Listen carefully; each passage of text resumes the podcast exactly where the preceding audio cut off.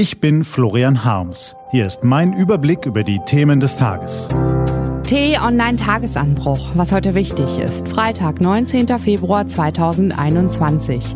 Spektakuläre Roboterlandung auf dem Mars und Europas duckmäuserische Chefdiplomaten. Gelesen von Ivi Strüving.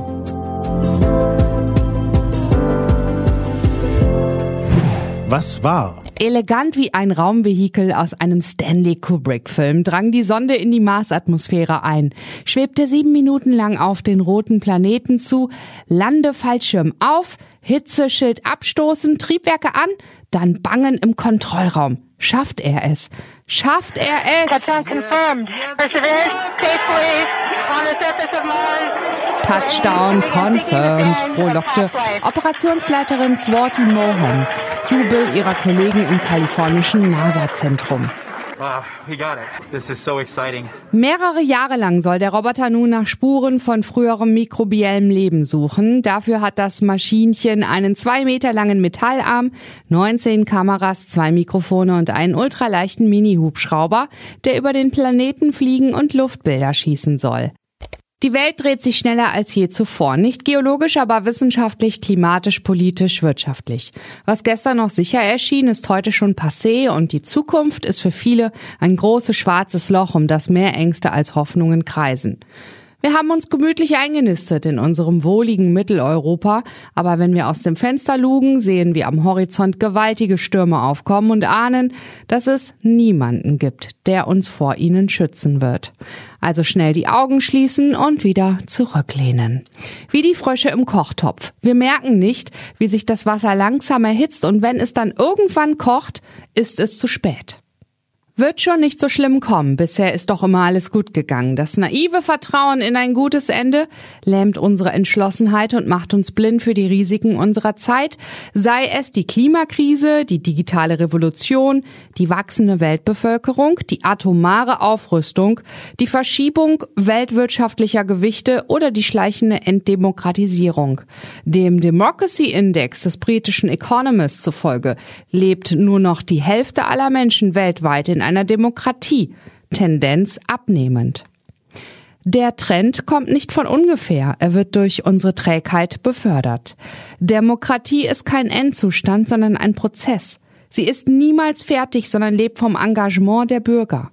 Es genügt schon der Blick über den Zaun zu unseren Nachbarn in Polen und Ungarn. Schritt für Schritt bauen die Herrschaften in Budapest und Warschau ihre Länder zu Autokratien um und der Rest Europas setzt ihnen wenig mehr als ein gelegentliches Maulen entgegen.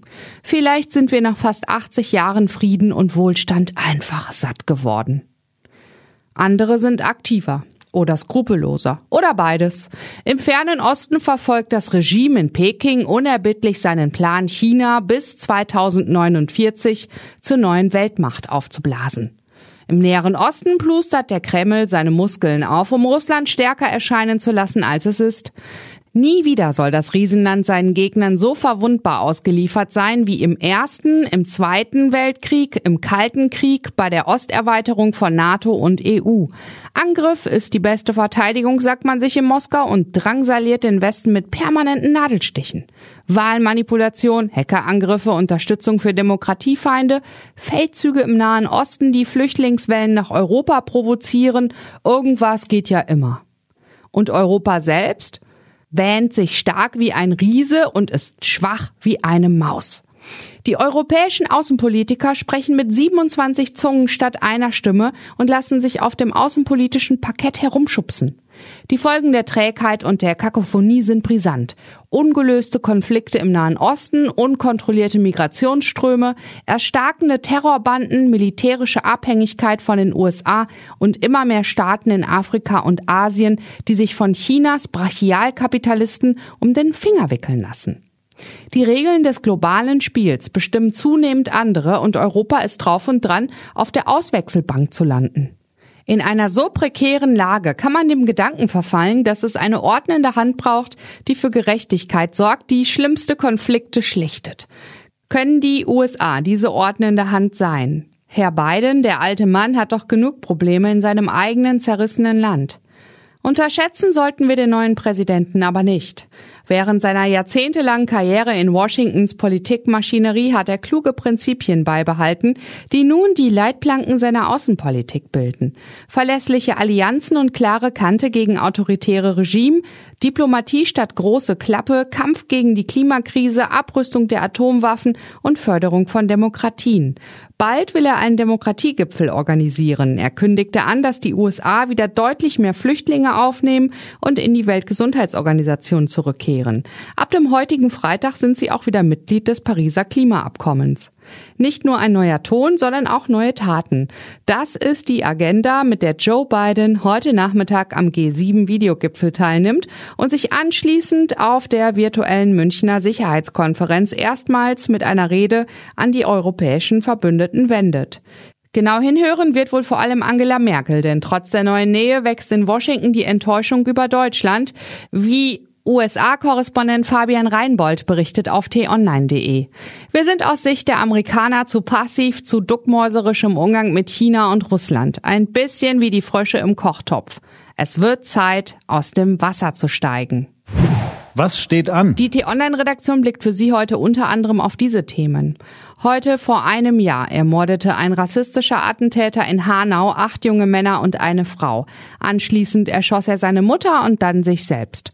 Heute findet dort eine Gedenkfeier statt. Auch Bundespräsident Frank-Walter Steinmeier und Hessens Ministerpräsident Volker Bouffier sind dabei. Unser Rechercheur Jonas Müller-Töwe ist den Spuren der Tat nachgegangen, die Sie auf t-online.de lesen. Wie auch diese und andere Nachrichten, Analysen, Interviews und Kolumnen. Das war der T-Online-Tagesanbruch vom 19. Februar 2021, produziert vom Online-Radio- und Podcast-Anbieter Detektor FM. Morgen gibt's den Tagesanbruch am Wochenende mit dem Rückblick auf die wichtigsten Themen der Woche und dem Ausblick auf das, was kommt. Ich wünsche Ihnen einen frohen Freitag und dann ein schönes Wochenende. Ihr Florian Harms.